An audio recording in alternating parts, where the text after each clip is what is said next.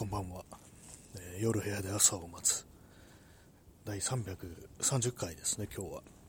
えー、スタートです、えー、本日は3、え4月の1日。時刻は、え23時32分です、え今日はあの久々に外から外で喋ってます。外からお送りしております、ね、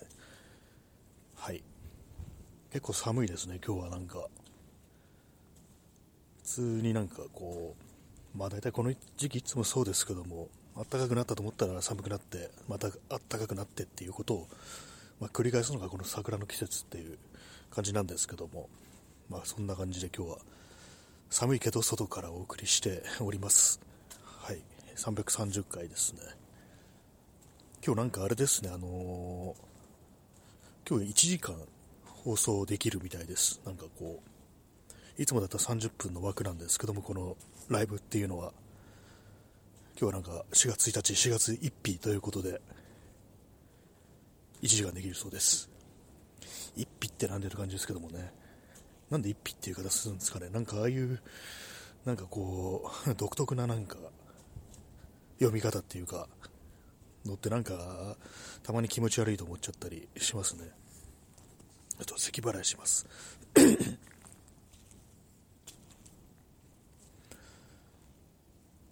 まあ、今日外なんですけども、まあ、ベンチあるんですけども、なんか座るとなんか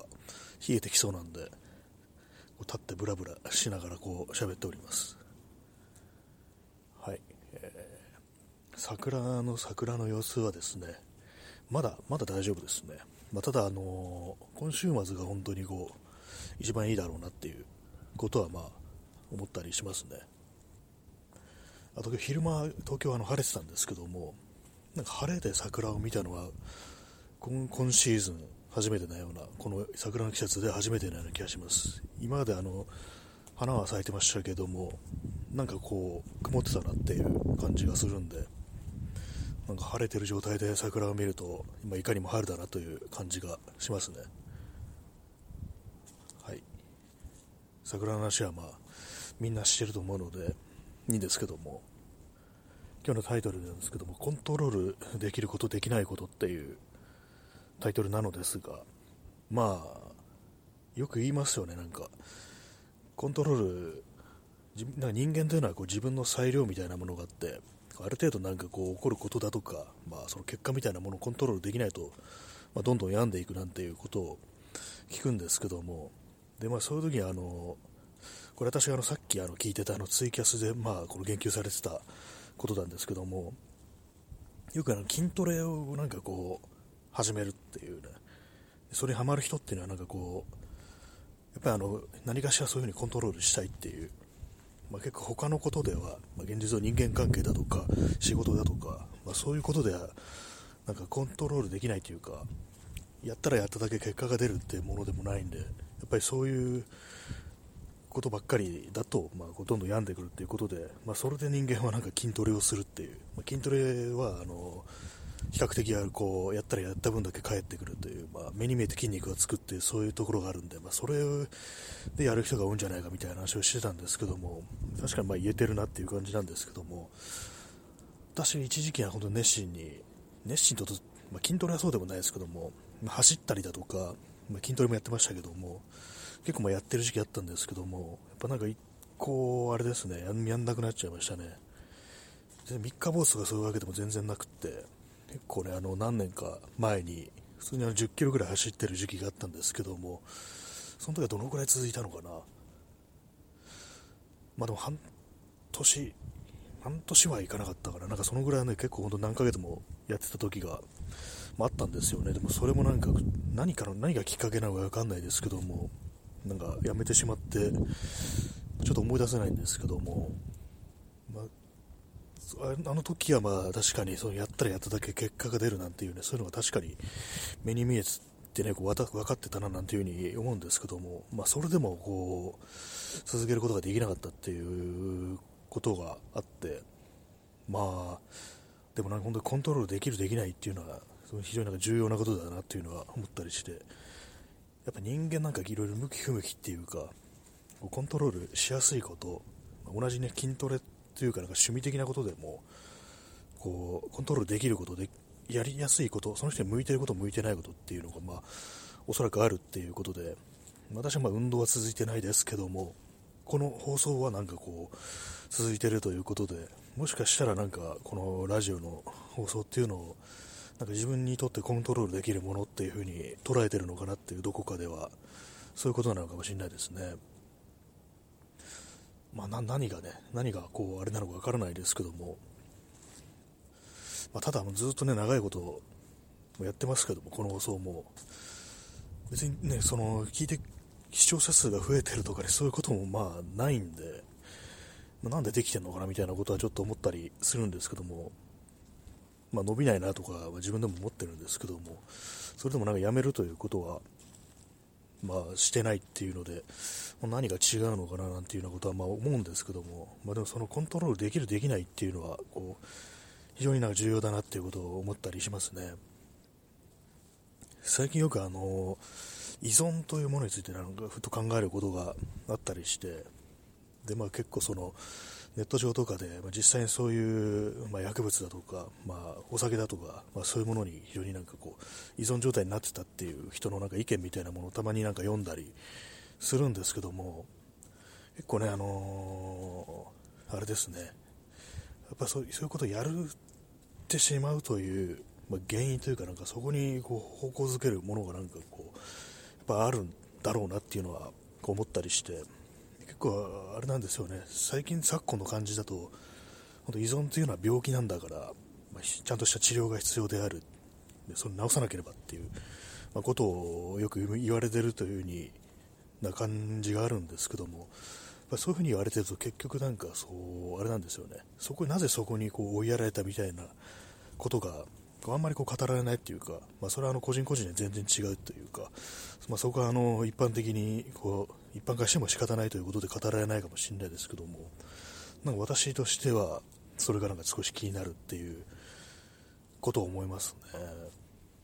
あと、あれですね、結構その有名人とかで、まあ、過去そういうことがあって、まあ、捕まったりだったとか、まあ、そういうことがあったっていう人が、まあ、辞めると、辞めて、まあ、その情報発信する側に回るっていうのがあると思うんですけども、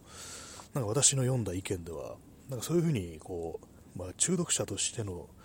自分しかないっていう風になるとそれはちょっと危ういんじゃないかみたいなことを書いてる人がいて、まあ、その人もあの薬物で一度捕まったことがあるっていう人だったんですけども作家の人で、ね、でまあ、別になんか名前をぼかす必要はないんですけどもあの石丸芸翔さんっていう人なんか謎にさん付けしてますけども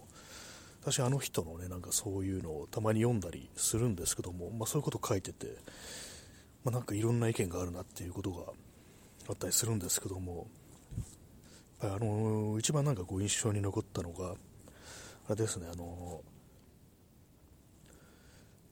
印象なかったと言いながら、なんか今ちょっと半分忘れちゃってますけども、私、あのブックマークしてね、たまに読み返すようなことがあるね、こう、ツイッターのね、あのつぶやきなんですけども、やっぱりこう、やめるっていうのは、その並大抵のことではないっていうのは、こと書いてて、確かね、なんか、えー、なんだったかな。やっぱその代わりになんかこう、なんかそのね、依存してたものをやめる代わりに、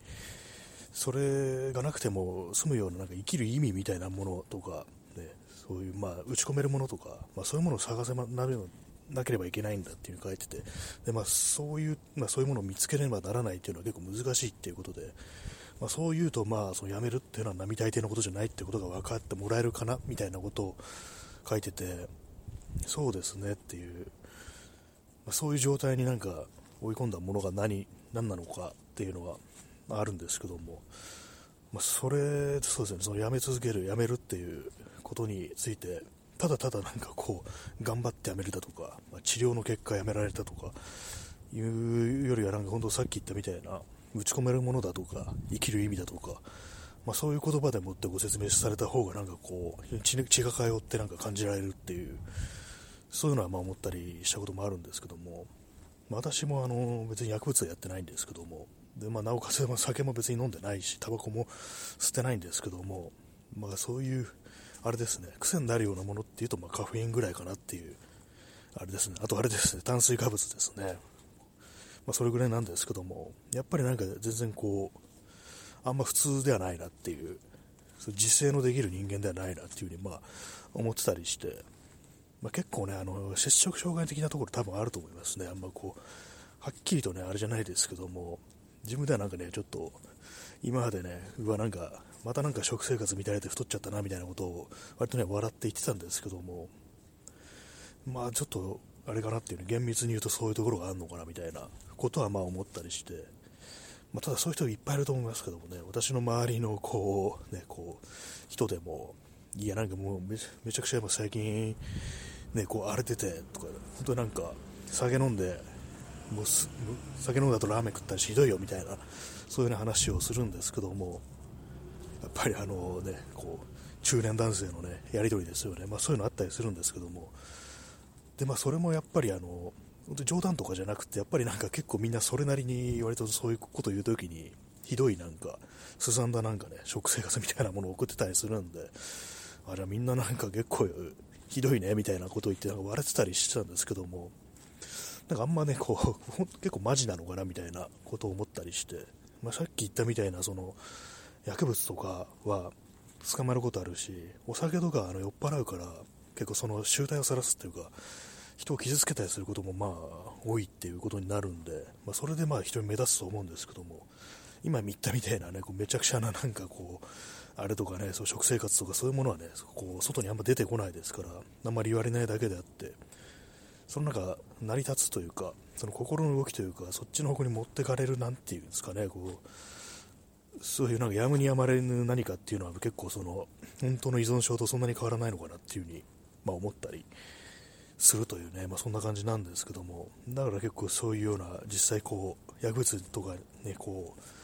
アルコールとかに依存してしまって大変なことになったっていう人のこう話をたまにこう読んだりするっていうのがあるんですよね。そういう中でさっき言ったみたいなこうそういうことをやめるにはやっぱりこう何か大切なものが必要だっていう、まあ、そういうのはなんか非常に分かるような気がしますね。まあ、結構その、まあ、今日のタイトルのコントロールできる、できないということなんですけども、やっぱ人間コントロールできない、自分のなんか手に負えないとか思ったり、自分に裁量がないっていうふうに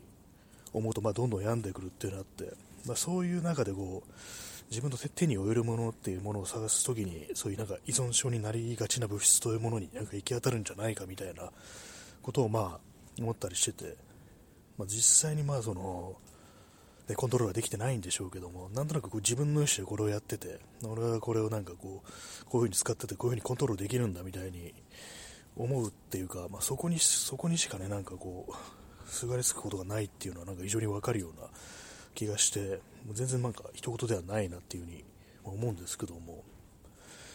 まあ、そうなんですよね。やっぱ人間自分のこの裁量でいろいろできることがないときついというのがあったりするんですけどもかといってまあ世の中本当にこうさっき言ったみたいに人間関係とかこう仕事とか、まあ、なんか非常に結果を出すことがなんかどんどん難しくなってるっていうか なんかね、そういうようなあれなんで、本当になんか、ちょっとね、歩くと、その辺にパックリとね、なんかこう、穴を開けて、そういう依存症への道がなんかこう、ね、穴を開けてるのかなみたいな、ね、こう、口を開いて待ち受けてるのかなみたいなことは、まあ、思ったりしますね。はい。なんかやたらとこう語ってますけども、なんか外だとなんか結構、あんまよどみなく出てくるような気がしますね。なんか、家でこう座って喋っているよりもひょっとしたらいいのかなという思うんですけども結構人と会って話す時もあの歩きながらだとなんか結構いろんなことが話せたりするっていうのがあるんで、まあ、よくね、あのー、腹を割って話すなんていう時にちょっと咳込みます咳払いですね腹を割って話すなんていう時にあの飲み飲みに行ってこう話そうなんていう人いますけどもなんかあれよりも私はね、飲み行ったらあれですからね、椅子、机とかね、椅子とかテーブルに座ってなんかこう、顔つき合わせてなんか語るって感じになりますけども、なんかああいうのってね、歩きながら話しちゃおうかね、なんかいろいろ喋れるんじゃないかっていうに、ちょっと思ったりしますね。だからもうこう、なんか、話をするってなったら飲むっていうね、こう、習慣をなんか人類はやめた方がいいんじゃないかみたいなことを、ま思ったりします。ね。ちょっと今、しゃっくりが出ましたけども、しゃっくりとかゲップですね。えー、P さん、コカインは怖い。あ、そうですね。あれもなんかこう、なんか某ね、有名人がコカインで捕まった時に、結構ね、今までなんかこう、まあ、大麻ってやつは、そんな依存性ないから大丈夫だよみたいな話をね、いろいろ聞いてたりしたんですけども、なんかその有名人がコカインで捕まった時に、いや、コカインも大丈夫だからみたいな話がま結構あったりして、まあ、実際にね、その捕まった人はまあそんな大した、ね、別に薬物依存というわけではなかったのかなとは思うんですけども、ただなんか結構その急になんかそういうことを言い始めるのがなんかすごいな変な感じがして、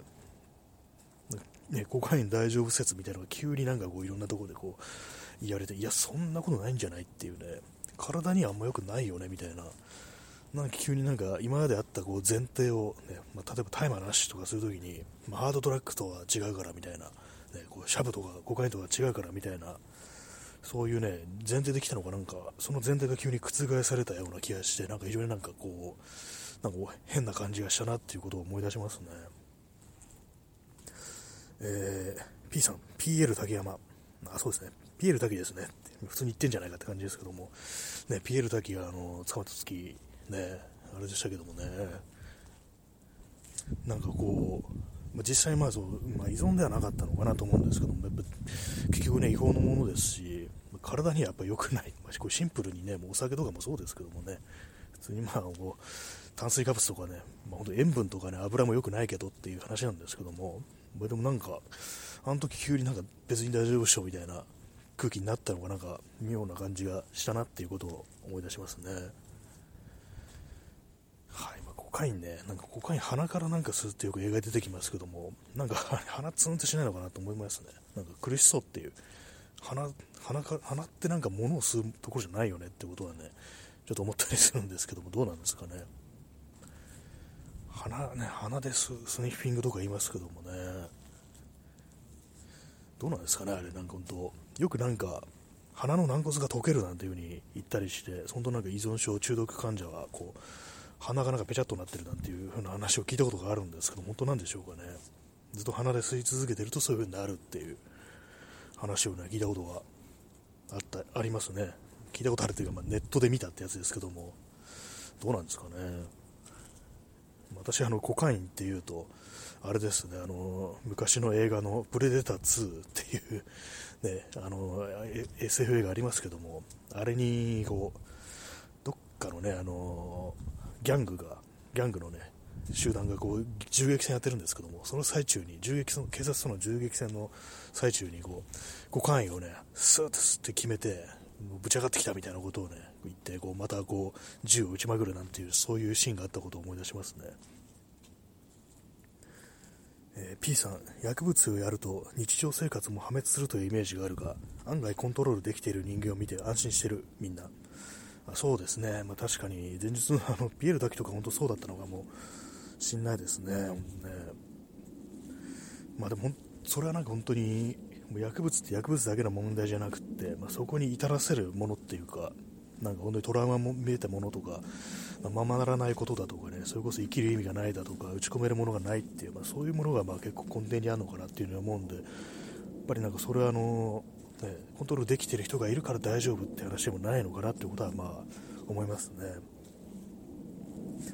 えー、P さん、007も吸うコカイン。あ、吸ってたんですか？あ、それ知りません私007ね、全然見てないんですよ。多分一作も見てないと思うんで、結構ね、シリーズ長く続いてるんで、こう、なんか逆になんか見る機会がなくなるっていう、まあ、よくある話なんですけども、コカイン吸うシーンがあるんですね。でも昔のですかね。かなり昔の、今の、あれじゃないですよね、あの、クレイグ・デビットでしたっけ？がやってる007でなくっていう感じですかね。結構その薬物っていうと、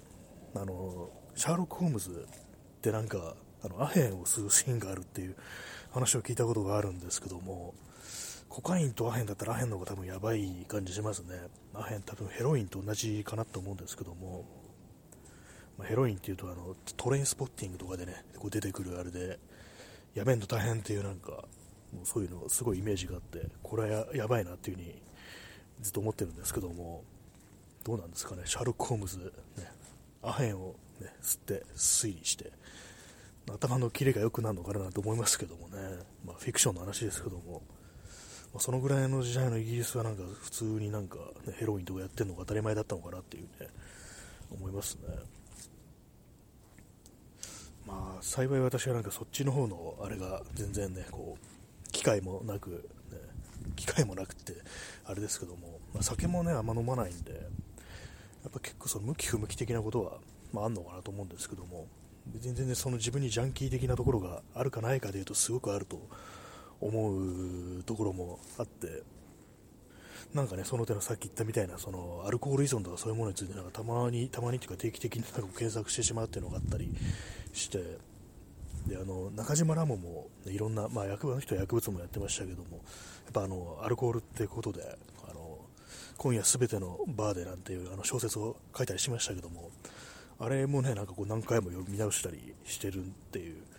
ところがあるんですよね。自分でもなんでなんかああいうものに引きつけられるというか、読むのかよくわからないんですけども、多分アルコール依存というのは結構周りにいたりして、結構本当に深刻なアルコール依存っていうのは、割と近いところにいたんで、その恐ろしさみたいなものはま結構見てるんですけども、そのそれこそなんか脳が萎縮してなんかぶっ壊れるみたいなものは、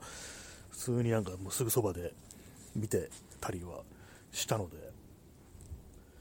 ただ私あれですね、そんなにこう、酒はなんかいかないですね。やっぱあの気持ち悪くなっちゃうっていうのがなんかあって、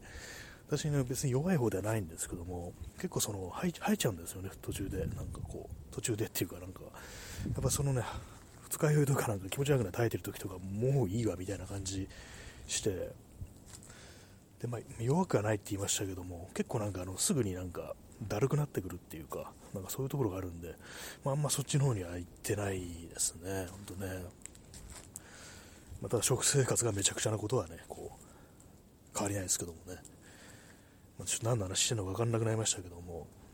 まあ、あのコントロールできる、できないっていうことが、まあ、非常にこう人間のこう性において重要なのかなっていうふうに思ったりして、で私さっき聞いてたそのツイキャスでは、その仏教とか、まあ、禅とか、まあ、そういうことについてこう調べてたら、やっぱりなんかそれはあのそう自分の生活習慣とかそういうものを、ね、結構ビシッと決めて、この時はこうやる、こういうふうにやるっていうような方針みたいなものをビシッと決めて、でまあ、それにこう乗っ取ったこうライフスタイルというか、まあ、生活、暮らしを送ることによって、まあ、自分は自分をコントロールできてるっていう気持ちになって、それでなんかすごくこう安定するというか、まあ、安心するというか、でもそういう効果があるらしいんですけども、私なんか全然仏教には詳しくないですけども、そのコントロールっていう観点から見たその禅とかね、その仏教的なものっていうものは、そのね、こう、全然もう、その考えがなかったんで、なるほどっていうふうに思ったりして、まただ座禅とか組もうとか思わないですし、なんか瞑想っていうのもなんかちょっと眉唾かなみたいな、眉唾っていうか、あの人によってこう全然向いてないなんていうことがあるなんて逆になんかこう悪い方向に行くなんていうね説もありますけども万人にこう適用できるこう策ではないなんていう話がありますけどもただそのコントロールするしないっていうできるできないっていうのは大事なのかなっていうふうに思ったりしますね。まあ私自身なんかもう全然何かコントロールできてるという、まあ、実感がねこう全くないんでやっぱり本当になんかその点においてはなんかこうやばいことになってるその依存とかねこうなっちゃう人とそのあれですねマインド的にはそんな大して変わらないなんていうねことをやっぱり思ったりしますね。はい。割となんか一気にこうダーッと喋ってますけどもまだ24分ですね。ちょっと手が冷たくなってきました。ちょっとあの今左手で持ってるのを右手に持ち直します。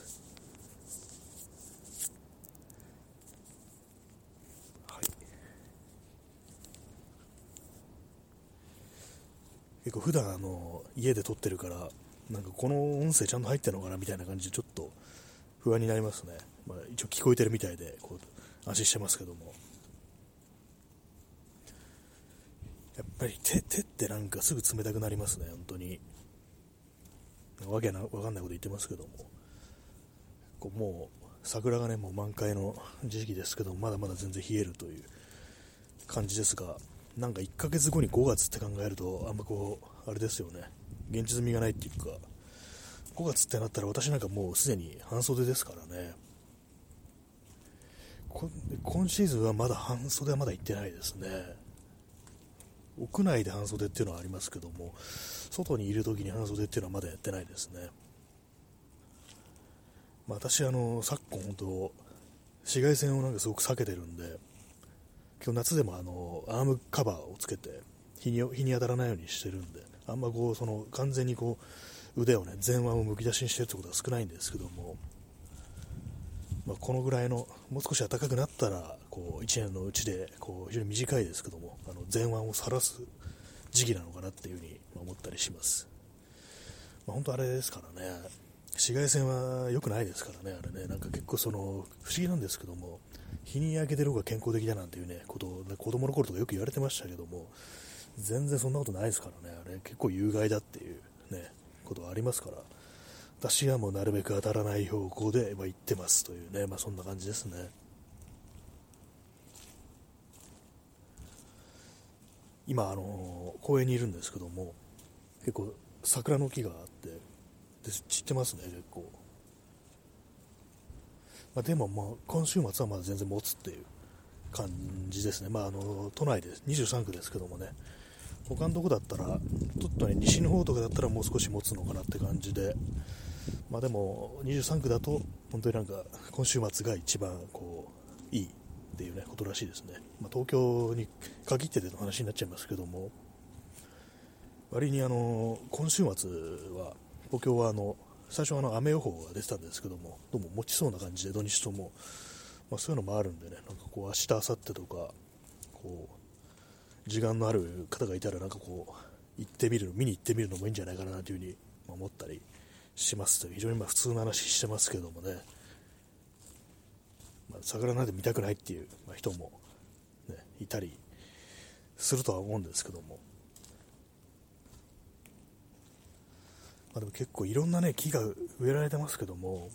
たまになんか思い出すのがあそういえばここ前はなんか桜の木あったけどなくなったな切り出されたなとか、まあ、建物建っちゃったなっていうなんかそういう現場に、ね、結構あるんですけども最近はあれですねあの民民家普通の家のねこう庭みたいなところにでっかい木が、ね、こうあるっていうのがなんかそういえばなくなりましたねなんかこう、まあ、どこもまあ細かくなってなんかこう木を入れるなんていう、ね、のはこう望むまでべくもないみたいなそういう感じなのかもしれないですけどもね。木っていうか、まあ、その桜みたいなところはやっぱりこう公園だとか、まあ、あのあれですね。並木道街路樹として売られているところ、まあ、あるいはあれですねあの遊歩道とか、まあ、そういうなんかあの公の、ね、ところにあるっていう行動にあるっていうね、まあ、そういうものになってますね。あの私的な、ね、部分にプライベートな部分にそういう木があるっていうのがあんまこうなくなってくるのかななんていうふうに思ったりしますけども、まあ、でもたまになんかこう新しく建ったこうマンションとかの敷地とかに、ま木が植えられててまあ、それ植えた植えられたばっかりなんで、もう本当になんか細くてね、こう小さい木なんですけども、それがもう何年もね、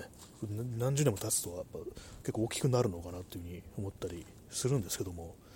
その頃にまだこの国はあるんでしょうかっていうことを思っちゃいますね。今なんか今、急に思い出したんですけども、まあ、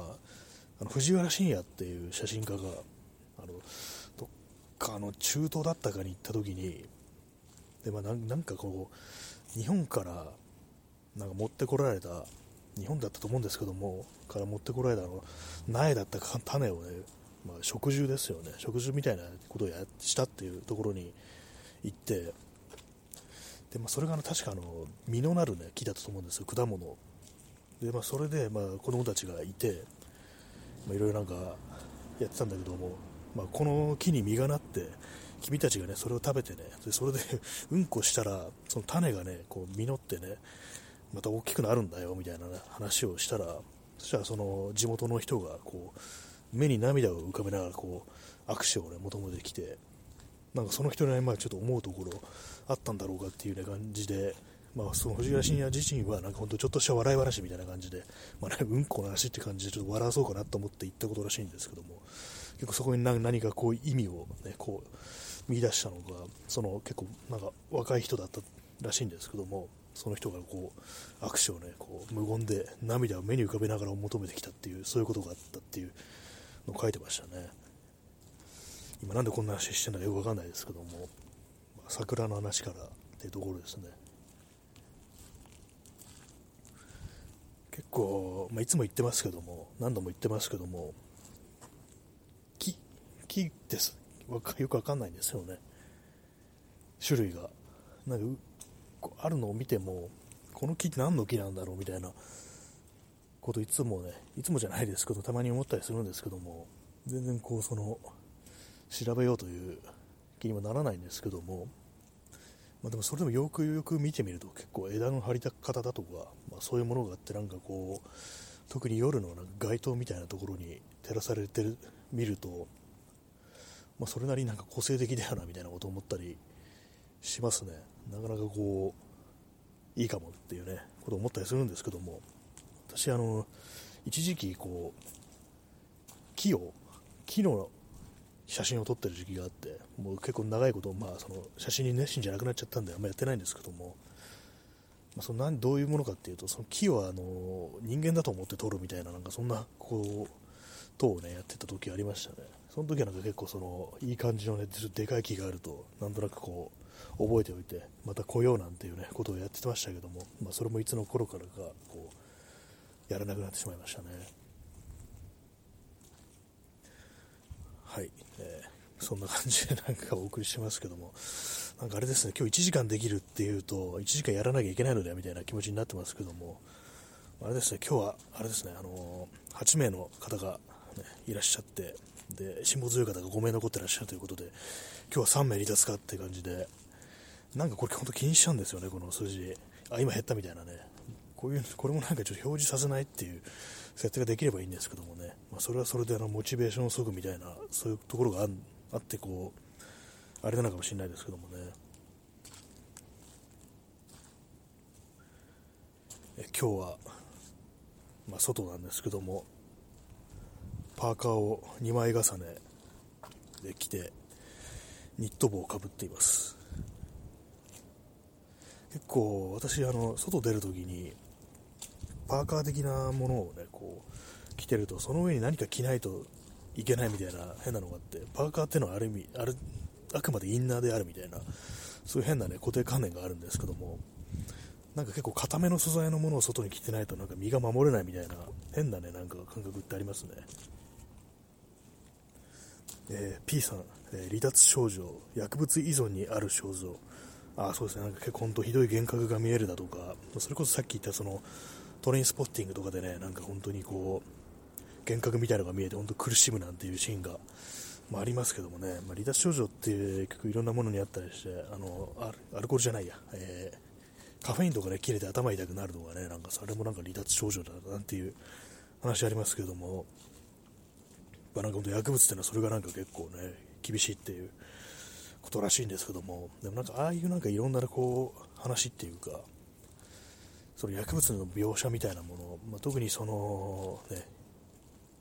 フィクションとかの中でね、こう、出てくる、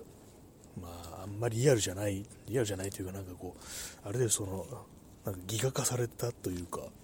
こう、そう誇張された描写みたいなものって結構よく考えてみると、まあ、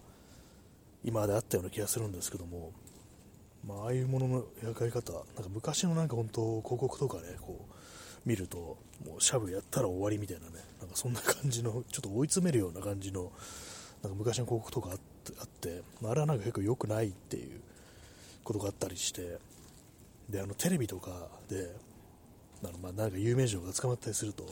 その時、まあ、報道の時にあの再現 VTR だとか、なんかイメージ映像みたいな感じであの注射針とか白い粉とか、まあ、そういうものを、ね、こう映し出したりする、まあ、そういう、ね、作りが番組作りがあるってね、よくありますけども、なんかあれが、非常に良くないっていう、あれでなんかね、こうフラッシュバックしてスリップするっていう、そういうことがね、なんかまああるっていうことをね、なんかこう、聞いたことがあるんですけども、なんかそういう感じで非常になんかあのデリカシーがないというか、こう、全然ね、こう、事情に即してないようなことがね、こう、平気で行われてたのが昭和なんだなっていうことをね、ちょっと思ったりしますね。昔なんかの本でこうたまたまなんかあの図書館だったかねこれ学校だったかもしれないです。学校の図書室だったかでなんかでその薬物に関する本みたいなのがあってで、まあ、そこでなんかこういろいろ過去のね、事例みたいなものがあったんですけども、それ見てたら昭和50年代が、本当になんか覚醒剤の犯罪がすごく多くって、ちょっとびっくりしたんですけども、普通になんかね、あの、高校生とかがね、こう、しかもなんか、しかもっていう言い方あれですけども、女子高校生とかがなんかこう、覚醒剤を使ってたみたいな、なんか、なんか本当に昭和50年代になんか空前のシャブブームがあったみたいな、なんかそんなこ、ね、感じのことが読み取れるような、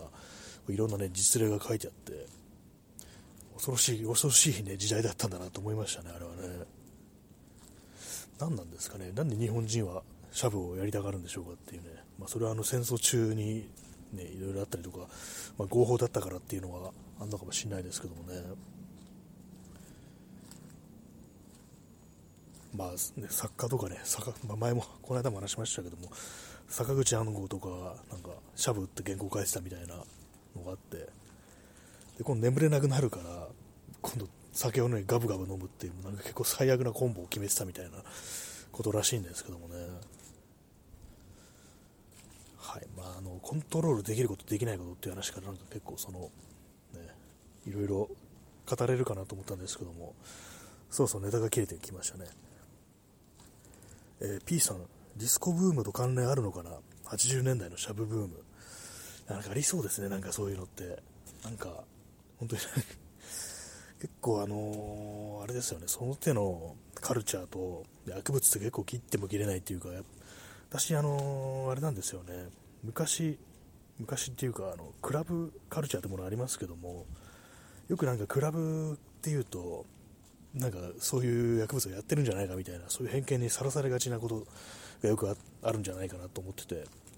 そんなことない、そんなことないっしょっていうね、いやみんな音楽が好きで集まってるだけだと思うよなんていう風に思ってたんですけどもでも実際あるみたいですね。なんか普通にドラッグカルチャーみたいなものああいう場所っていうのは。ぱりなんかこうある程度それにはこう、ね、正当性があったのかなっていう風になんかちょっと後に思ったようなことありますけども、まあ、さっき言ったねあの捕まる有名人っていうのもやっぱそういう場所でなんかこうやってたのかなみたいなことをどうしてもなんか思っちゃったりしますね。えー、P さん恐怖を煽る抑制策とその反動としてのピエールから得る安心ああのまあ公にはなんかもうやったら終わりだみたいなこと言われてるけど、まあ、逆に、まあ、滝は普通にねこうコントロールできてだから大丈夫でしょみたいななんかそこからねこう安心を得るっていうのは、まあ、そういう人も中にはいたかもしれないですね本当にね。あれもねなんか本当どうなんですかね実際ね本当。まあ、シンプルにあの体に悪いからやらないにこうしたことはないのかなと思うんですけども、えー、まあ、そういうふうに、ああいうものをやらないとなんかこう、ね、まあ、上がれないみたいな、なんかそういうもの問題もあるのかもしれないですけどもね、まあ、薬物はやめろっていう、なんかそんなラップしてる人いましたけども、なんか維新の応援演説をしてましたね、そういえば。維新って一番しゃぶやってそうですけどもね、でなんかこれこういうこと言ったら訴えられるのかなっていうふにたまに思うんですけども。このね放送はよく言ってますからねなんかこう自民党とか維新の人間は多分人肉食ってるみたいなことを言いますけどもね、まあ、そのうちこう訴えられるんじゃないかみたいなことをねたまに思ったりするんですけども、まあ、本当やりかねないようなねなんかね人人間もねいますからね。あその訴えるっていうのですね、まあ、でもしゃ本当覚醒剤とか、ね、たまになんかこうあれですよね、本当官僚とかでなんか捕まったりしてるのがいて、まあなんか結構あるのかなっていうふうに思いますね、なんか。シャブ、シャブって言うなって感じしますね、なんかちょっと軽くなっちゃうかもしれないですね、なんか、それこそなんかあのー、ね、こう、デリカシーのない表現かもしれないです。なんか使っちゃいますけどもね、なんでシャブって言うんだろうっていうね、と思いますね。しゃぶしゃぶ、しゃぶしゃぶありますけども、あれはなんか肉をしゃぶしゃぶするからなんですかね。しゃぶしゃぶってって感じですけどもね、あの湯がくのなんかしゃぶしゃぶって変なのって思いますね。あの、しゃぶ用っていう、しゃぶしゃぶのお店だと思うんですけども、飲食店、ね、しゃぶ用、葉っぱの葉ですね。多分しゃぶ用って読むと思うんですけども、私なんかあれを見るたびに、しゃぶわっていう風に読んじゃって、読むんですけども、なんかね、結構ツイッター見たら、同じように言ってる人が結構いて、しゃぶばしゃぶばって言ってる人いて、あ仲間がいたなんていう風に思いましたね。なんかあれ本当なんかしゃぶばってすごい読みたくな、声出していたくなる日本語っていうか、なんかすごいちょっと面白いですね。しゃぶばっていうのはなんかちょっとあの、断末魔的なところがあるっていうか、北斗の剣の断末魔的なところちょっとあるかなっていう風に、思うんですけども、まあ、皆さんもあの看板見たらあのしゃぶばってあの心の中でね、こう言ってみてください。はい。でまあ、シャブは関係ないですね。しゃぶしゃぶな話になってますけどもね。なんか、美味しんぼで、あの、しゃぶしゃぶ VS すき焼きっていうのがあったような気がするんですけども、気のせいですかね。結構、美味しんぼは、まあ多分、ね、貝原雄山のイメージなのかもしれないですけども、あの、すき焼きを否定してる漫画っていうのがあったりして、まあ、すき焼きって結構なんかみんなに嫌われてる食べ物だと思うんですよ。あの、贅沢っていうか、美味しいものって言われてる割には、あれはないなんていうことをね、結構言われてたりして、この間、この間ってわけでもないですけども、何ヶ月か前にふとそれをなんか思い出して、こうすき焼きとかで検索したら、あの、ロサン人っていう人の、な、な、なんなんですか、ロサン人ってね。陶芸家、あの、貝原雄山のモデルになった人っていうね、そういうことらしいんですけどもね、なんかその、ロサン人式のシャシャブじゃないや、すき焼きっていうのがあって、あ、チャンツさん、すき焼きは甘い。あ、そうですね。まさしくね、それ私、あの、すき焼き甘すぎとかで検索したと思うんですよ。何なんですかね、あれ、ほんとすっごい甘くって、砂糖とか入れてるからっていうね、まあ、当然の結果なんですけども、あれ、ほんとなんかきついですね、あれ。で、やっぱりなんかその、ね、同じようなことはそのロサン人も思ったらしく、ロサン人式のすき焼きはなんか全然その砂糖を使わなかったような気がして、で、あの、肉と野菜をなんか完全になんか分けるっていう、分けるって言ったらその鍋を分けるんじゃなくてこう食べるタイミングを最初なんか肉をこう焼いて、まあ、タレタレ的ななんか割り下っていうんでしたっけ？なんかあれをま投入して巻くまで焼くに近いそういう感じにこう仕上げてでそれを食べてでそれも空になったらそこに初めて野菜を投入すると。白菜だったからなんかそういうことらしくなんか全然こう一般的なすき焼きのイメージとは全然違うみたいなね、こう食べ方をなんかどうも提唱してたというか、そういうことらしいですね。なんか昔はなんか肉の質が悪かったから、そのあんま良くない牛肉を使うのに、そういう風にあの砂糖とか入れて甘くしてごまかしてたっていうのと、そういう説と、あとまあ砂糖が貴重だったから、それはなんか非常になんかこうもてなしとしては最上級のこう、ものだったなんていうね話を聞いたんですけども、結果あんまうまくないっていうね、そういうのありますね。私特にあの、しょっぱいものが結構好きなんで、すき焼きはなんか結構ね、ほんと昔から意味不明だなっていう風に思ってましたね。結構なんかね、本当子供の読むような漫画でも、その贅沢なごちそうっていうね、こうイメージでもってすき焼きっていうのがね、こう描かれてる、そういうね、時代もあったりして、でも甘いっていうね、そんなことを思い 思いますっていうね、話なんですけども、ね、すき焼き、どうですかっていうね、感じですね。結構、煮物とかでもそうですけども、なんか、砂糖入れるっていうのがなんか結構、ちょっとね、耐え難いところがあるんですけども、ただあの、私あの、きんぴらごぼうをね、たまに作るんですけども、その作り方をね、教わったのがあの祖母で、で、まあ、祖母のきんぴらごぼうは、まあ、ごぼうをささがきにして、で、まあ、炒めるんですけども、そこにあの、だし、だしの素ですね。あれと、醤油と、あと、唐辛子ですかね、鷹の爪ですね、それを輪切りにしたやつですね、と、あとちょっと砂糖も入れるっていうことをやってて、それはですね、それはなんかたまになんか私作るときにちょっとだけ砂糖を入れてみることありますね。確かになんかちょっとその、ね、味がなんかこう、一味、ちょっと複雑になるっていうか、まあそういうところもあったりして、確かに唯一ね、砂糖をね、まあ、ほんのほんのほんのちょびっとですけども、たまに使う、たまにですけども、使うのがそのきんぴらごぼうっていうね、こう、祖母祖母に教えてもらったね、こう作り方のね、きんぴらごぼうっていうことありますね。子供の頃なんかあのごぼうとか全然好きじゃなかったですけどもなんかそれをなんか教わってからね結構そのきんぴらごぼうが割と好きになりましたねまあただ自分の作るものね前提ですけども市販のものってなんか妙に甘かったりねこうなんか妙にテカテカしてたりっていうのがあるんであんまこう食べたり進んで食べたりはしたいしないかなって感じなんですけどもやっぱなんかこう自分で作ったのはまあいいなみたいなことを思ったりするという話でしたね。はい、えー、外からお送りしておりますけどもなんか不思議とこう家で喋るより少しねこうなんか気が紛れるというか別に今日調子が良かったわけではないんですけども全然こう元気だったわけでもないんですけどもなんかこうやっぱ外にいるってのは少し気分が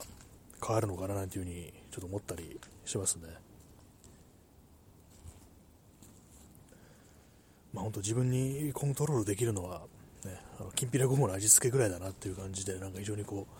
う病んでくるようなそんなねこう日々ですけども、ね、皆様はいかがお過ごしでしょうか、まあ、いかになんかこう、ね、自分がコントロールできる領域っていうものを持っておくっていうか、まあ、増やしていくというか、まあ、そういうのは大事だなっていうふうに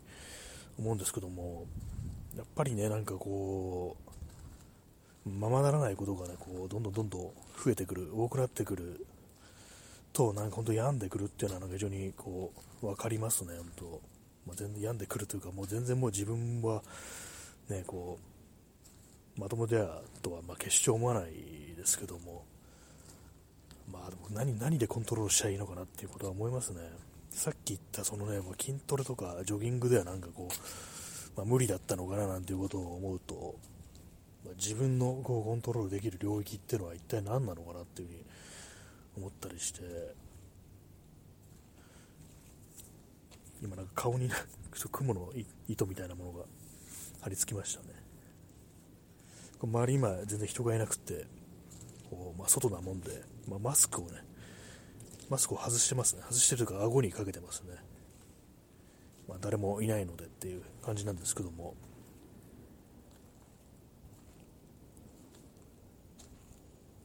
まあでも結構ね今日寒いっちゃ寒いですけどもやっぱり真冬の寒さとは全然違うっていうのがありますね。まあ暑くなったら暑くなったで暑いの嫌だななんていうふうに言うんで言うんでしょうけどもね。まあ本当なんかその自分のコントロールできる領域ということでねなんか皆様がこう確保これは確保しているっていうのがあればなんか教えていただけたらなていうふうに思いますね。ちょっと今バイクが通ったのであれでしたけども。なんだろうなんだろうっていうね、まあ、これ最初に述べた通りなんか自分にとって私にとってこの普通はこの放送というものが、ね、そうなのかなと思うんですけども、まあ、別にコントロールできてるかっていうとなんか、ね、そうでもないなと思うんですけども、まあ、単純に向き不向きというかそういうことなのかなって思ったりしますね。あんまり苦ではないっていう喋るっていうのがあとまああれですね普段なんか全然喋ってないもんですからまあ何かしらはけ口をこう求めてるのかなというふうに思うんですけどもただまあ本当に人と喋ったりするのとはなんかやっぱ別の性質のものであるっていうそういうことはまあ思ったりはするもののまあちょっとはこう違うかなっていう感じでねもう結構こう始めたのが2020年の、8月ですからね、なんか、ちょっと怖いですね、なんか、今年の8月で、え、じゃあ2年ってことになるのかって今、思って、ちょっとゾッとしてるんですけども、普通なんかね、続けたら、続けたなりのなんか達成感というか、よくやったなみたいに思うと思うんですけども、それは別にないですね。怖いですね、逆にね。これそんな続けてんだみたいな感じで。続けてるけど別にそんなに伸びてないっていう事実がちょっと怖かったりしますね。まあ、なんかこう、普通じゃないですね、本当にね。普通じゃない。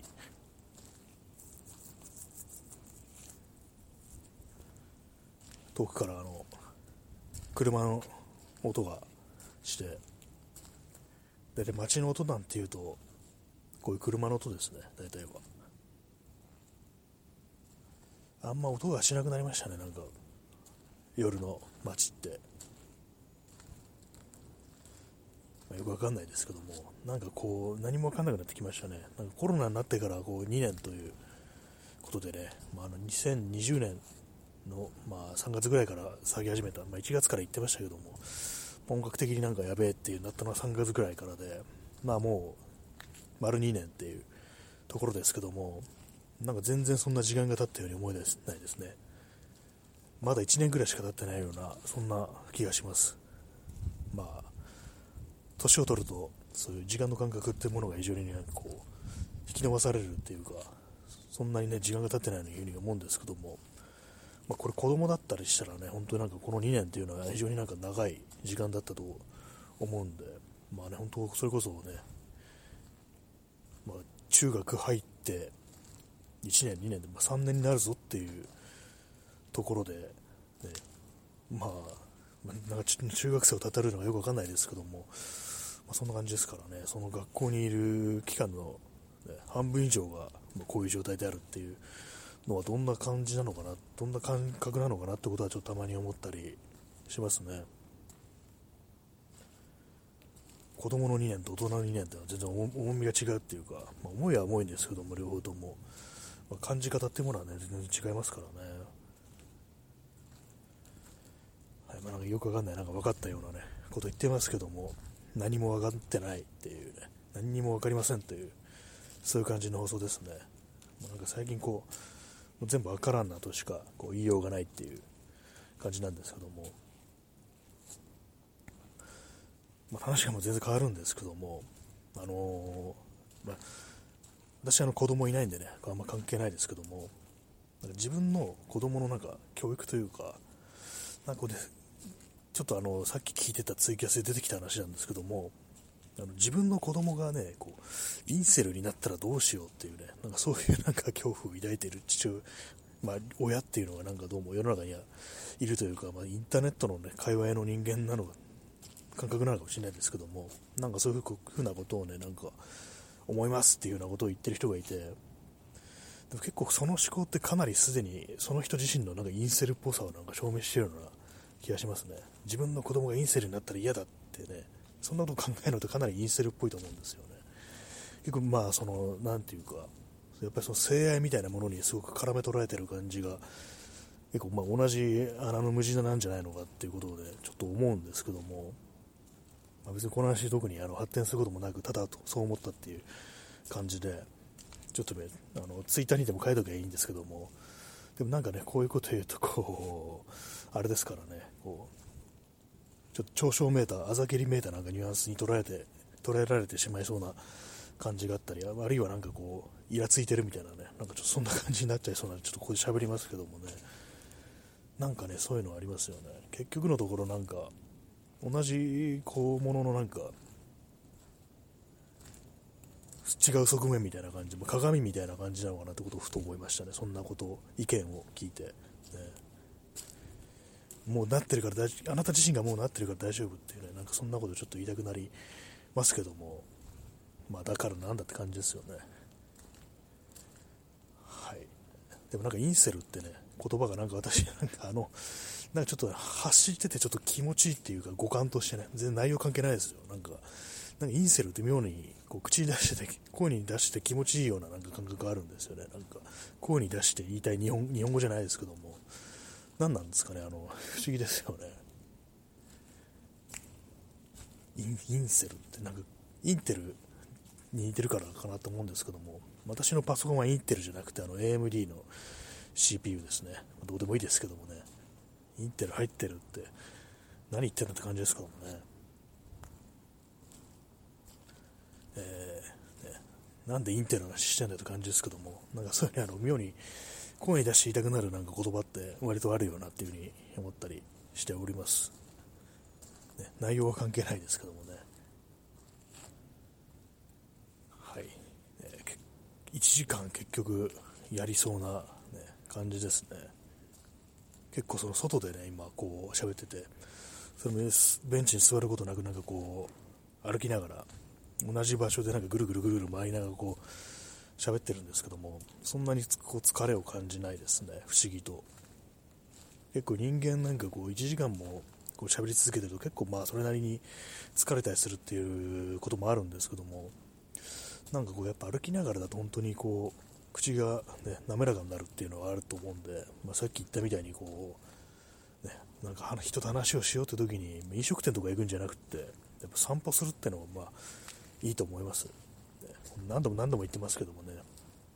私あの結構ね、まあ、これちょっとあの飲食店の、ね、方がいたらちょっと申し訳ないんですけども結構ああいう空間ってあんま、まあ、冷静に考えてみると好きじゃなくて、まあ、昔はもうよくね本当飲み飲み屋とか行ったもんですけども本当なんかそうね、飲み会的なものにはね、必ず顔を出すって人間だったんですですよね。意外に思われるかもしれないですけども。やっぱなんか自分のね、こういないところでなんか面白いことが起きてるっていうのがなんかこう、すごいちょっと耐えられなくて、もう、絶対、絶対行くみたいなね、感じの人間だったこともあるんですけども、冷静に考えてみると、ああいう場所自体はね、全然好きじゃないなと思って、なんかやっぱりね、あの、落ち着かないんですよね、あの、お店、なガヤガヤした空間とか、他になんかいろんな人いるしみたいな感じで、なんかね、なんか変ですよね、ああいうあの空間っていうのは。たまに私、この放送であの、座席がね、狭い、なんかこう、飲食店のね、こう、ことをね、こう悪く言いますけども、たまにあるんですけどもね、座席座敷とかも嫌ですね。ああいうのも、私、あの、あぐらかくかいてもすぐに足がしびれてくるんで、本当なんか極力避けたいっていう感じの人間なんで、本当椅子に座りたいっていうタイプの人間なんで、ね、この、この数も本当3回ぐらい行ってますけども、本当になんかあの座敷通らさ通されて、ものすごく狭くて、ね、隣の人となんか肩が触れ合わんばかりのなんかこう、ギリギリさ加減で、本当なんか、一杯飲んですぐにね、出たなんていうことがまあ、あったんですけども、まあでも本当立地的になんかそういう狭い、狭くね、あらねばならないというか、なんかこう、それこそあのゴールデン街的なところだと本当に狭いお店とかありますけども、まあ、狭いだけではいいんですけどもね、やっぱその、椅子がないっていうのが本当にちょっと勘弁してくれっていうね、まあ、ことを思ってるというね、そんな話でした。まあその、やっぱりあの飲食店のっていう空間がやっぱあんま好きじゃないっていうのがあったりして、こうなんかああいう場所って、あんまね、気づいてない人と多いと思うんですけども、なんかね、飲食店に入ると、なんか妙になんか偉そうになったりとか、特に男性ですけども、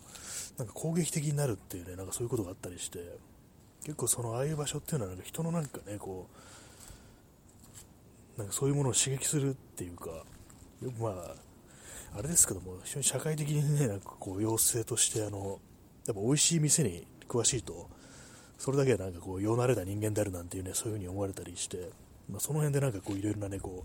う、マウントの取り合いみたいなことがね、なんかたまに起きたりしますけども、やっぱりなんかね、あの、やっぱ異様な空間なんだと思います、ああいうところは。自然ではないですね。はい、まあ、何が言いたいのかちょっとわかんないかもしれないですけども、まあ、んまね、そう、美食趣味みたいなもの嫌いだし、なんかね、どっかの店に詳しいとなんかこう選ばれるみたいな、何なんですかね、ちょっとまあ、カルカルチャーメーター、あれですけどもね、なんかああいうものが本当嫌で、何でもいいだろ、くれれば何でもいいだろうっていうね、なんかちょっと止まりたくなるような、そんなことをね、たまに思ったりしますね。だ結構その、私あの、飲食店とか行っても、味とかにあんま言及しないっていうね、なんかそんな感じの、あれをね、なんかこう、徹してるわけじゃないですけどそんなようにしてますね。はい、今ね、この、この件についてあんま全然こうちゃんとねこうまとまってない感じで喋っちゃいましたけどもまあそうなんですよ、まあ、そういうなんかあの飯に関するねなんかこう選ぶりみたいなものがすごく嫌だなっていうことはなんか結構、まあ、思ったりしておりますねはい、まあ、そんな感じで1時間結局お送りしてまいりましたけども第330回、ね、4月の1日ですね、まあ、そんな感じで本日皆様、えーね、長時間ご苦労様です ご苦労様でした。はい。ね、微妙に時間が余るっていうね。ちょっと今、あの近くをね、人が通ったんで、少しあの、声がね、ボリュームを絞ってしまいましたけども、まあ、そんな感じで、えー、本日はね、えー、ご清聴ありがとうございました。さっきも言ったような気がしますけども、それでは、さようなら。